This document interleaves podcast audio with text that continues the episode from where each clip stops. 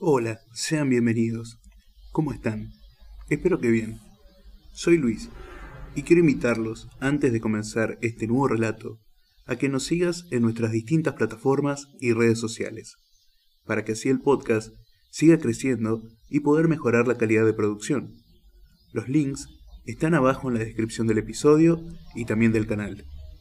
También, para quienes quieran realizar una ayuda económica, lo pueden hacer a través de cafecitos en Argentina y si estás fuera de Argentina, mediante Patreon.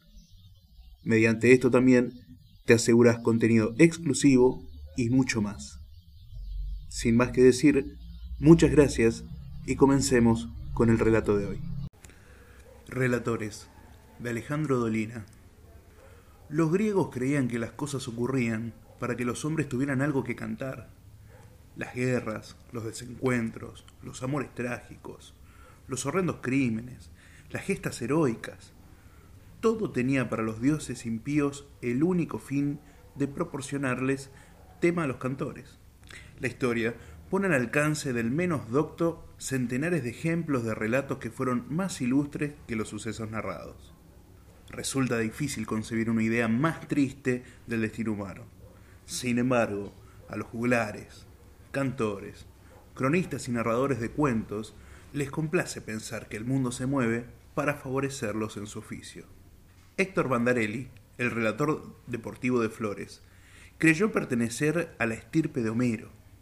Durante toda su vida se esforzó para que la narración deportiva alcanzara las alturas artísticas de la épica. En sus comienzos, Bandarelli hizo algo que nadie había hecho antes.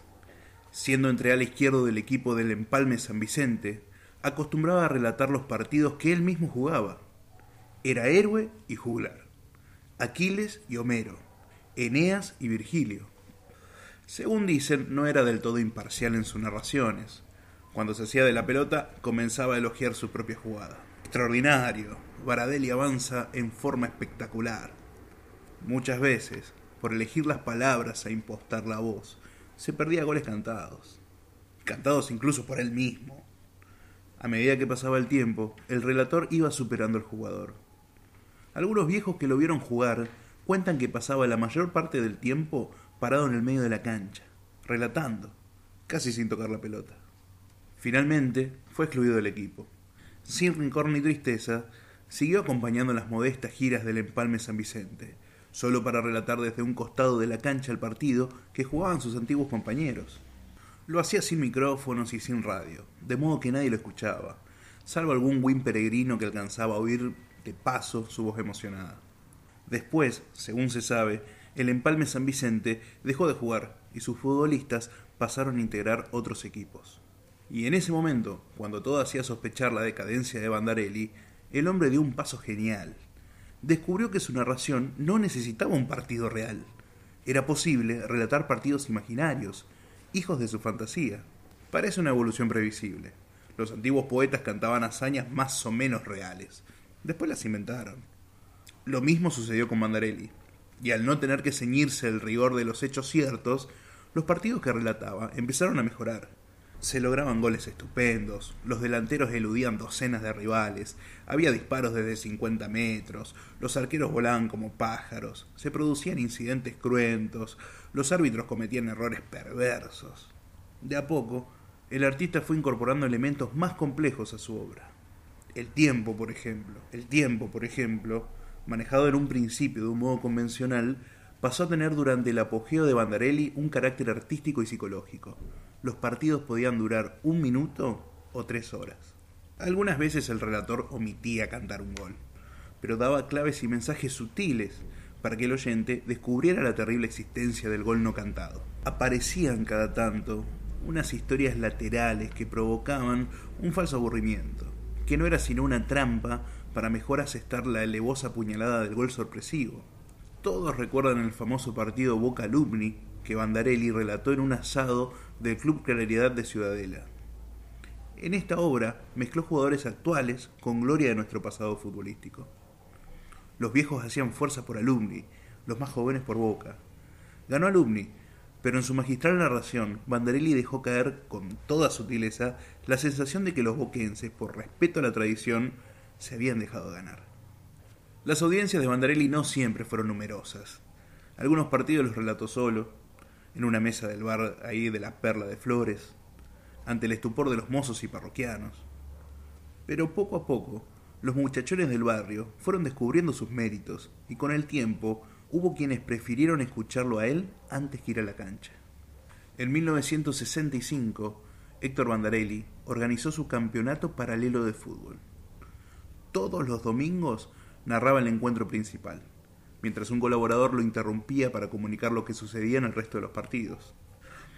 Algunas firmas comerciales de flores lo ayudaron a solventar los nulos gastos del certamen a cambio de avisos publicitarios. Las narraciones tenían lugar en la puerta de la casa de Bandarelli y cuando llovía, en la cocina. Hay que decir que el relator poeta nunca trabajó para ninguna emisora y jamás utilizó micrófono, salvo la grabación que realizara del segundo tiempo de Barraca Central Barcelona, ya en el final de su carrera. El campeonato paralelo terminó en un desastre. El artista no tuvo mejor ocurrencia que sacar campeón a Unión de Santa Fe y mandar al descenso a River, lo que irritó a muchas personas que hasta llegaron a agredir a Bandarelli.